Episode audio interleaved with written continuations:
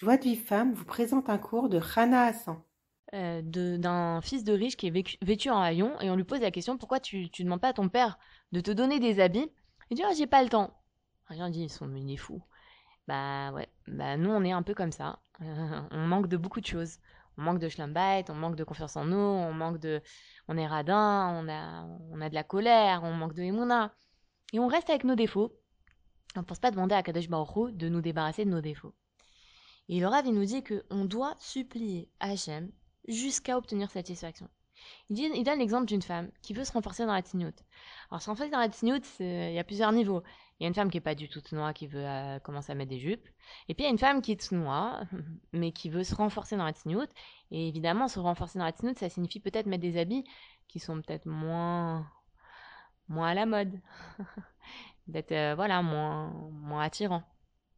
Et du coup, euh, si maintenant elle, elle sent que euh, c'est dur pour elle de se renforcer dans la tignoute parce qu'elle a peur de ce que les gens vont penser d'elle, alors il faut qu'elle demande et- à Hachem et qu'elle croit qu'Hachem il peut l'aider et qu'elle dise comme ça, maître du monde, je veux accomplir ta volonté, je veux t'écouter, je t'en supplie, donne-moi les forces spirituelles afin de ne pas craindre ce qu'on pense de moi et ce qu'on pourrait en dire. Voilà. Maintenant, le Rav, il, dit quelque chose d'assez, d'assez in- tellement vrai.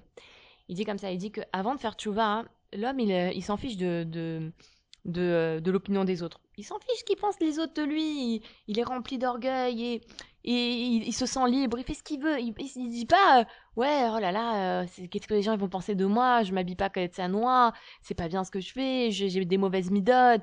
Il dit pas ça, il s'en fiche. Mais quand il veut faire tchouva, alors là, commence à se dire, Oh, mais qu'est-ce que les gens vont penser de moi? Alors, il est passé où tout son, tout son assurance qu'elle avait, qu'il avait avant la, la faute, avant de faire tchouva Elle est passée où? Donc, en fait, tout ça, toute cette, euh, tout, tout ce qu'il pensait être de la liberté, de l'assurance, tout ça, en fait, ça venait du Yetzarara.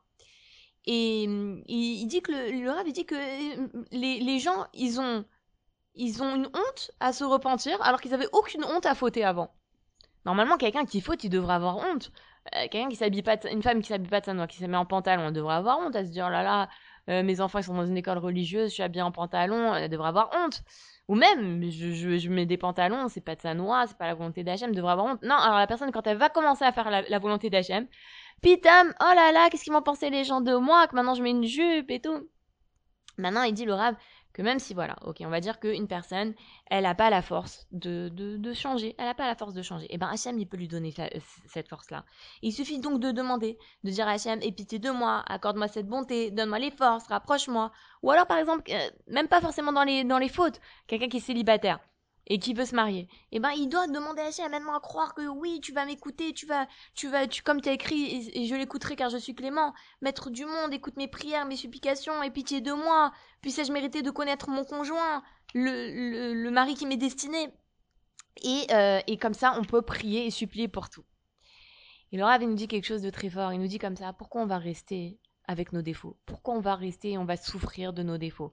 Nous-mêmes, on souffre de nos défauts. Une personne qui est coléreuse, elle souffre elle-même de ses défauts. Son entourage, il souffre de ses défauts.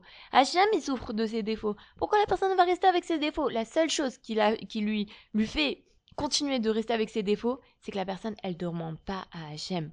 Elle se tourne pas vers Hachem. Elle ne supplie pas. Et pour Hachem, tout est facile. Hachem, il peut t'enlever tous tes défauts. Il peut t'enlever ton défaut de la colère en un instant. Vous savez, il y a euh, Rabbi Nachman, il a raconté que quand il est arrivé, quand il a senti l'air d'Eret Israël, toute la colère est sortie de lui. Normalement, quelqu'un qui, ressent l'air d'Eret Israël, normalement, quelqu'un qui habite en Eret Israël, toute la colère, elle devrait être partie de lui. L'air d'Eret Israël, il fait qu'une personne, elle a plus de colère. Bon, après, peut-être à cause de nos fautes, à cause du, fait qu'on ressent pas vraiment la Gdusha d'Eret Israël, alors ça peut nous arriver que finalement, on a senti l'air d'Eret Israël, on a marché en Eret Israël, on a encore de la colère. Mais si Hachem, il veut, en un instant, il nous enlève la colère. Donc il faut vraiment avoir cette émouna là de croire en la clémence d'Hachem. Ça suffit pas de croire qu'Hachem il existe. Il faut croire que Hachem il est clément et qu'il peut tout et qu'il peut nous donner tout ce qu'on veut, même si on n'est pas digne. Pour recevoir les cours Joie de vie femme, envoyez un message WhatsApp au 00 972 58 704 06 88.